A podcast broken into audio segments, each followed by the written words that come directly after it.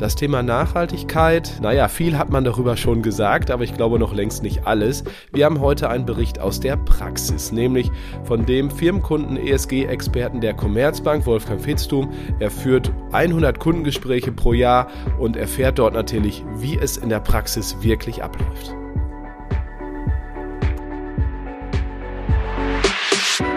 Markt und Mittelstand, der Podcast. Deutschlands Stimme für Familienunternehmen. Aktuelles und Zukunftsthemen rund um den Motor der deutschen Wirtschaft. Mit Thorsten Giersch.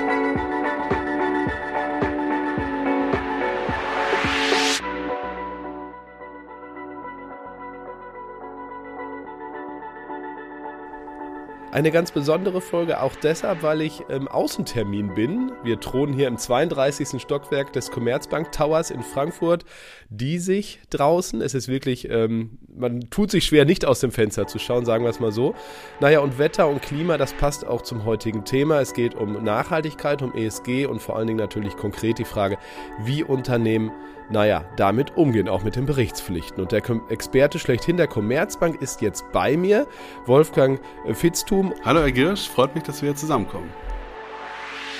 Bevor wir aber aufs Thema konkret kommen, würde ich Sie noch ganz kurz fragen, wie sind Sie denn eigentlich zum Thema Nachhaltigkeit gekommen? Ich würde sagen, es war Liebe auf den zweiten Blick. Ich bin jetzt seit fast 20 Jahren im Bereich Corporate Finance in der Bank äh, tätig.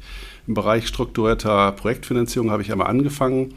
Und während der Zeit hat das Thema Nachhaltigkeit beständig an Bedeutung gewonnen, verstärkt noch durch einzelne Ereignisse wie zum Beispiel das Pariser Klimaabkommen 2016, das das Thema CO2 und Dekarbonisierung nochmal verstärkt in den Fokus genommen hat. Mit diesen Ereignissen und mit der Entwicklung im Kapitalmarkt haben sich auch bankaufsichtliche und geldpolitische Anforderungen, auch Anforderungen von Investoren im Kapitalmarkt, seine Schuldscheinkäufer oder Bondinvestoren, Aktieninvestoren haben sich beständig weiterentwickelt.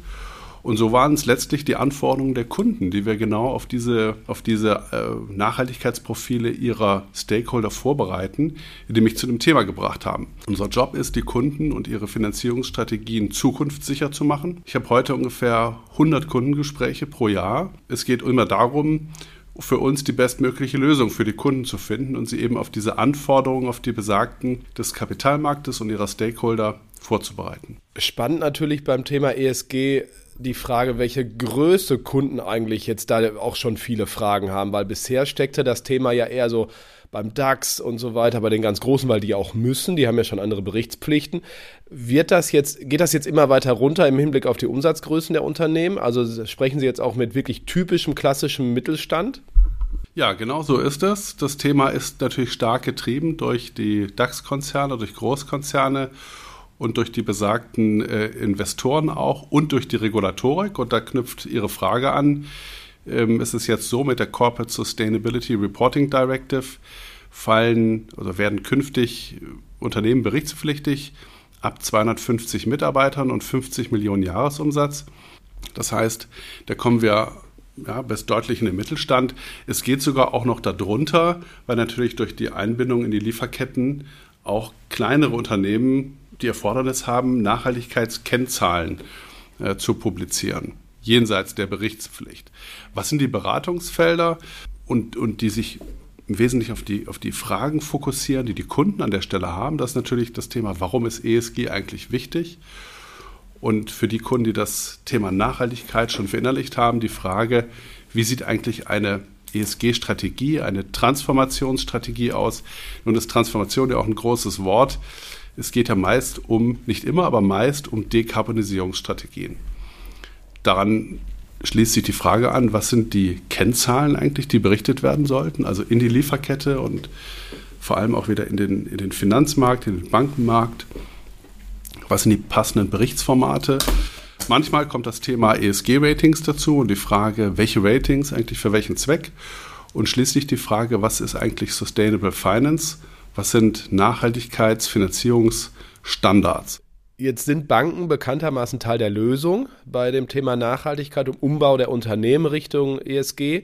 Aber naja, schreien ja wahrscheinlich auch nicht alle Hurra, wenn sie da auf der Matte stehen und sagen, so, wir müssen jetzt hier drei, vier, fünf, sechs, sieben Dinge tun. Und ähm, sie, wie definieren Sie Ihre Rolle auch da als Bank? Das ist ja mehr als nur Kredite geben, oder? Das ist richtig. Wir finanzieren unsere Kunden und beraten unsere Kunden bei ihrer grünen Transformation an der Schnittstelle Strategie, Nachhaltigkeit und Finanzierung. Wir bereiten sie ganz konkret vor auf die Anforderungen des Kapitalmarktes an der Stelle. Und es ist natürlich so, wie Sie sagen, es schreit nicht jeder Hurra. Kunden haben ganz unterschiedliche Ausgangssituationen. Es gibt solche, die ganz am Anfang dieses Prozesses stehen und andere, die sehr, sehr weit entwickelt sind und nach Optimierung suchen. Wir haben den Ansatz, sie dort abzuholen, wo sie stehen und auch ein Beratungsangebot darauf, zu, darauf zuzuschneiden. Das heißt, dass einem Unternehmen, das ganz am Anfang steht, natürlich ganz andere Fragestellungen beantwortet werden müssen, nämlich warum ist das Thema wichtig, was ist davon finanzierungsrelevant und wie kann ich es effizient angehen und auch realistisch anpacken. Und Unternehmen, die relativ weit entwickelt sind oder schon richtige Profis sind ähm, in dem Thema, dahingehend zu beraten, wie sie ihre Strategien, ihre Kennzahlen optimieren und weiter verbessern können und damit auch den Erwartungen des beispielsweise Kapitalmarktes oder auch der Anforderungen, der bankseitigen Anforderungen besser gerecht werden können. Sie haben eben gesagt, Kunden da abzuholen, wo sie stehen. Was, was meinen Sie damit genau? Nehmen wir mal das Beispiel grüne Transformation. Das ist ja ein großes Wort und auch ein hehres Ziel, meistens, meistens sehr langfristiges Ziel und sehr teures Ziel, auch zu dekarbonisieren. Wenn ich jetzt bei einem Kunden sitze, zum Beispiel ein Spritzgusshersteller von Kunststoffteilen in Nordhessen, dann äh, geht es natürlich, dann wird es sehr konkret. Und die Frage, was ist denn finanzierbar und was ist technisch machbar? Und dann geht es um Fragen äh, wie zum Beispiel, die, die Herausforderung, den Energieverbrauch durch Solaranlagen auf den Dächern zu reduzieren oder durch Blockheizkraftwerke.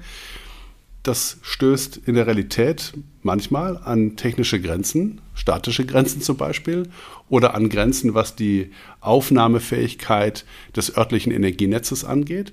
Trotzdem ist es wichtig, natürlich den ersten Schritt zu gehen und mit dem Thema, sich dem Thema zu stellen, auch im Hinblick auf die Frage, was regulatorisch in fünf bis sieben Jahren passiert, wenn man vielleicht feststellt, dass die Klimaziele verfehlt werden. Die ganzen regulatorischen Maßnahmen, die wir heute sehen, werden verschärft werden. Das heißt, Unternehmen, die dann erst anfangen zu handeln, sind definitiv zu spät dran. Deshalb ist es wichtig, heute erste Schritte zu gehen, aber eben im Rahmen des Möglichen, wenn wir über grüne Transformation sprechen und nicht zu weit und zu hoch zu greifen. Wie würden Sie die Themen kategorisieren, damit man mal vielleicht einen kleinen Überblick bekommt? Wir sehen zum Thema Nachhaltigkeit im Wesentlichen fünf Treiber. Das erste ist die Unternehmensgröße. Das betrifft eben die Frage, ob man zum Beispiel in Berichtspflichten und welche, in welche Berichtspflichten man reinfällt. Der zweite Punkt betrifft die Sektorzugehörigkeit. Dazu gehört die Frage, wie energieintensiv ist eine Produktion oder wo stammen die Rohstoffe her für die Produktion. Der dritte Punkt, das sind die besagten Lieferketten. Hier wird natürlich sehr dezidiert, werden sehr dezidierte Anforderungen formuliert, zum Beispiel aus der Automobilindustrie an die Dekarbonisierungsziele ihrer Lieferanten. Der vierte Punkt ist die Eigentümerstruktur, also die Frage, ob ich ein Private Equity owned Unternehmen bin oder ob ich ein äh, familiengeführtes Unternehmen bin, spielt eine starke Rolle. Sowie der fünfte Punkt, die Kapitalmarktöffnung, also die Frage, wie viele Finanzierungsinstrumente ein Unternehmen nutzt jenseits des bilateralen. Geben Sie Kredite für, ich sage jetzt mal so platt, ESG-Maßnahmen lieber oder gibt es da sogar auch andere Kriterien, wo Sie sagen, da ist man vielleicht nicht ganz so streng bei der Kreditvergabe? Es ist natürlich richtig, dass wir besonders nachhaltige Unternehmen und nachhaltige Vor haben, auch besonders gern finanzieren. Zur Wahrheit gehört aber auch, dass viele Unternehmen sich erst auf den Weg eines, eines Nachhaltigkeitsprozesses begeben. Das, und das ist auch genau das, was wir mitfinanzieren wollen. Das heißt, Unternehmen, die sich auf den Weg begeben und die auch am Anfang stehen, in gleichem Maße. Im Zentrum gleichwohl steht natürlich immer die Bonitätsbetrachtung und die wird auch nicht ersetzt durch ein, äh, durch ein reines ESG-Assessment. Was man machen kann. Und Sie, Sie sprachen das an, das kostet ja auch immer viel Geld. Ähm, das Thema Transformation ist oft auch mit einem kompletten Umbau von Produktionsprozessen geht es einher, wie zum Beispiel in der Stahlindustrie. Das heißt, so ganz leicht finanzierbar ist das nicht immer und zur Wahrheit gehört, dass es Überbrückungslösungen auch braucht, wie entweder Bundesförderung oder auch die Einbeziehung gezielter Fördertöpfe von Förderbanken, die unterstützend zur Verfügung stehen hake ich bei dem Thema Förderung gleich ein. Das hatten wir ja auch hier im Podcast schon äh, zwei, dreimal. Ähm, wie sehen Sie denn die Fördermittel? Weil einige Unternehmen sagen natürlich, das ist wahnsinnig viel Bürokratie, die die andere sagen, na ja, also wenn man Geld haben will, kann man schon mal einen Zettel ausfüllen, so schlimm ist das alles gar nicht. Ähm, ist das eine, eine ordentliche, gute Ergänzung und auch praktikabel aus Ihrer Sicht zu dem, was Sie als, als Bank dann eben bereitstellen? Es ist richtig, dass die, dass eine Hemmschwelle bei dem Thema tatsächlich in dem Thema Bürokratie besteht, weshalb aber auch wir zum Beispiel dezidiert in das Thema investiert haben, Experten dafür, Expertenteams haben, die den Kunden bei der Antragstellung helfen. Und das läuft im Normalfeld so ab, dass der Kunde das kaum merkt. Natürlich ist das ein oder andere Zusatzdokument äh, beizusteuern, aber das sollte kein, in der Praxis kein Hindernis sein, wenn es mit guter Beratung einhergeht. Insgesamt, denke ich, kann man sagen, dass diese Fördermittel eine wichtige Ergänzung sind, denn sie setzen Anreize. Die KfW zum Beispiel hat dezidierte Programme im Bereich der Gebäudesanierung, im Bereich der Energieeffizienz, im Bereich der E-Mobilität. Und das ist natürlich auch in der gesamten Kalkulation und bei der Frage, wie Investitionsentscheidungen getroffen werden, ist das ein ein förderndes und hilfreiches Instrument. Sie haben eben auch schon so schön gesagt, einige Unternehmen sind auf dem Weg. Äh, dieser Weg ist lang und vielschichtig. Es gibt einige Firmen, die machen Nachhaltigkeitsberichte, ich sage mal so ein bisschen self-made. Das ist, wie ich finde, sehr löblich, aber natürlich was anderes als ein vollständig testierter Nachhaltigkeitsbericht. Also wie, wie betrachten Sie sozusagen dieses Auf dem Weg sein? Wie, wie schauen Sie sozusagen hinter diese Fassade, wenn gerade auch Nachhaltigkeitsberichte eher aus dem Marketing gemacht worden sind? Sie wechseln ja im Moment bei vielen Unternehmen aus dem Marketing hin in das Controlling und in das Kaufmännische. Das wird Ihnen wahrscheinlich recht sein, oder? Ja, absolut. Wir registrieren natürlich ganz genau, wo das Unternehmen, ein Unternehmen, unsere Kunden das Thema aufhängen und ob es strategisch verankert ist oder eine rein kommunikative Maßnahme ist. Man sieht das zum Beispiel an der Frage, wo hierarchisch im Unternehmen das Thema angesiedelt ist. Die Beurteilung der Nachhaltigkeitsberichte erfolgt einerseits Standards, auch die Kennzahlen orientieren sich an Standards und entscheidend ist hier natürlich die Qualität. Ähm, weniger das Format, auch wenn es so natürlich ein bisschen das eine mit dem anderen einhergeht. Entscheidend ist aber die Qualität und die Frage, ob die strategisch relevanten, auch die finanzierungsrelevanten Kennzahlen für das Thema in adäquater Quantität und Qualität vorliegen. Die Unterscheidung, die Sie ansprachen, die betrifft natürlich die Abgrenzung der CSRD-Berichtspflichtigen zu den nicht berichtspflichtigen Unternehmen. Und es sind eben natürlich häufig auch nicht berichtspflichtige oder noch nicht berichtspflichtige Unternehmen dabei, diese Nachhaltigkeitsberichte und Kennzahlen zu veröffentlichen, um die spezifischen Informationsbedürfnisse ihrer Lieferkette und auch anderer Stakeholder zu bedienen. Ich möchte mal ein Beispiel machen. Man kann anhand der, einer Dekarbonisierungsstrategie und dem, was eine, ein Unternehmen dazu sagt, das ganz gut veranschaulichen. Was macht eine gute Dekarbonisierungsstrategie aus? Es ist zum einen ein Net Zero Commitment, also ein langfristiges Dekarbonisierungscommitment. Dazu gehören aber auch, und das ist der zweite Punkt, Zwischenziele, vor allem mit Blick auf 2030, weil das sehr viel greifbarer und näher liegt.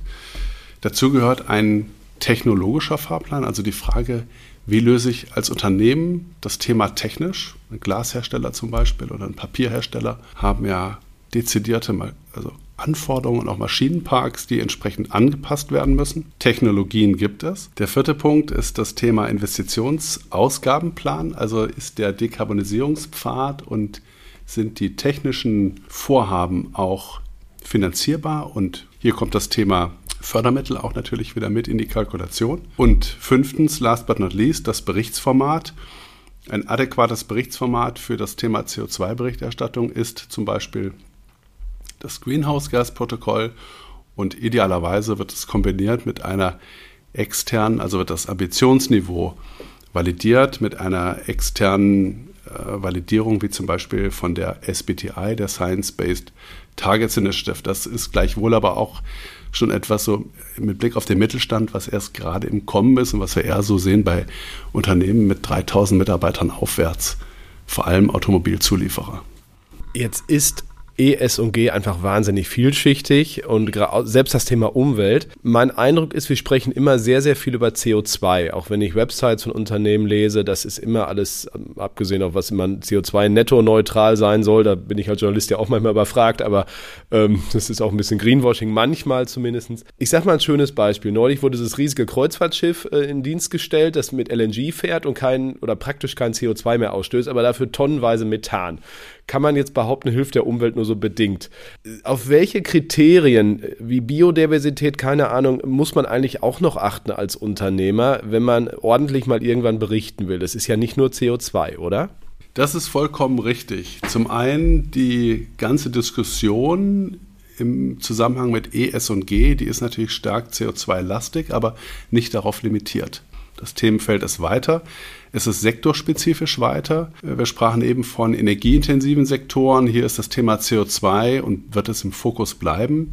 Aber es gibt andere Sektoren, wie zum Beispiel die Lebensmittelproduktion oder auch Agrar und Agrarhandel, in denen dann Themen, äh, wie Sie ansprachen, wie Biodiversität zum Beispiel, stärker in den Vordergrund rücken. Die Sache ist die, dass für das Thema CO2 die Berichterstattung, die Kennzahlen, die Ambitionsniveaus am weitesten entwickelt sind. Und das unterscheidet das Thema von den anderen. Aber jetzt mit dem Blick auf, auf das Stichwort Biodiversität, das Sie nannten, das ist ein Thema, das ist sehr stark im Kommen. Die Kennzahlen dazu entwickeln sich. Um ein Beispiel zu machen, man kann im Agrarsektor zum Beispiel kann man mit Zertifizierungen, das, das machen wir jetzt als Commerzbank, das Roundtable on Responsible Soy arbeiten. Man kann mit Flächenverbrauchskennziffern arbeiten. Man kann arbeiten mit der Frage, inwieweit Rohstoffe aus entwaldungsfreien Lieferketten stammen. Und das macht intuitiv auch schon sehr viel Sinn, weil die entwaldungsfreie Lieferkette oder Rohstoffgewinnung ist gut fürs Klima und auch natürlich für den Naturschutz.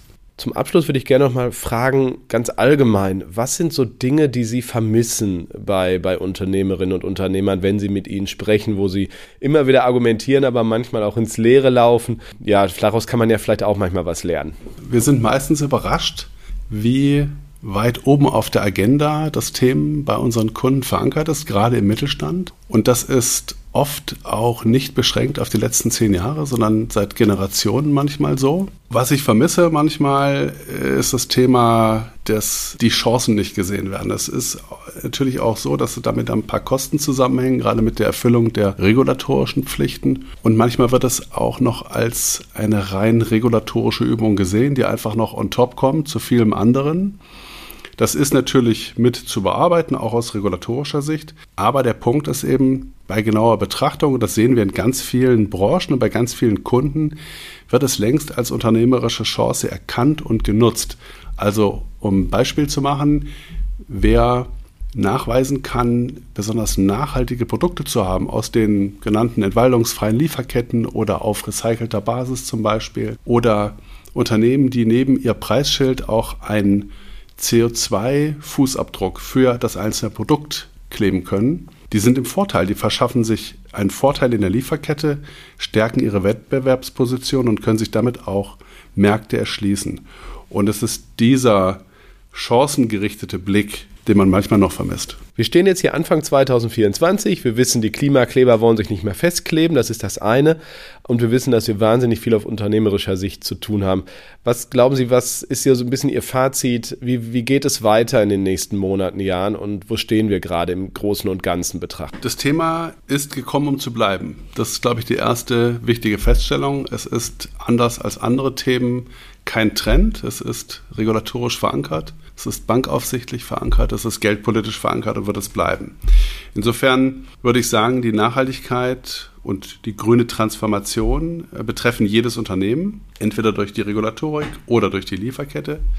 Der zweite Punkt ist der, über den wir gerade eben sprachen. Nachhaltigkeit ist immer auch eine unternehmerische Chance. Sie als solche zu erkennen. Wichtig, zur Wahrheit gehört natürlich, das ist nicht überall in gleichem Maße ausgeprägt. Aber es ist eben auch nicht nur eine regulatorische Pflichtübung. Last but not least, eine nachhaltige Unternehmensstrategie verbessert den Zugang zur Finanzierung und zum Kapitalmarkt. Das, glaube ich, ist ein ganz wichtiger Punkt. Ist uns auch wichtig, hier den zu betonen. Und zum richtigen Zeitpunkt auch eine Bank einzuschalten, die auf Transformationsberatung und ESG spezialisiert ist. Sagt er mit einem Lächeln im Gesicht. Der Punkt ist Ihnen wahrscheinlich wichtig. Ähm, ich bin da objektiv und sage auf jeden Fall erstmal Danke, Herr Fitzum, für Ihre Zeit. Wir genießen jetzt hier den Ausblick über Frankfurt aus dem 32. Stock noch ein wenig und ähm, hoffen, dass, naja, unsere Kinder das mit dem Klima naja, dass wir ihnen eine gute Welt hinterlassen. Und dafür müssen wir jetzt einiges tun. Dankeschön, danke auch Ihnen, liebe Hörerinnen und Hörer, fürs dabei sein. Ich sage wie immer, bleiben Sie gesund und erfolgreich. Bis nächsten Freitag. Tschüss. Das war Markt und Mittelstand, der Podcast. Wir hören uns nächsten Freitag wieder auf markt- und-mittelstand.de.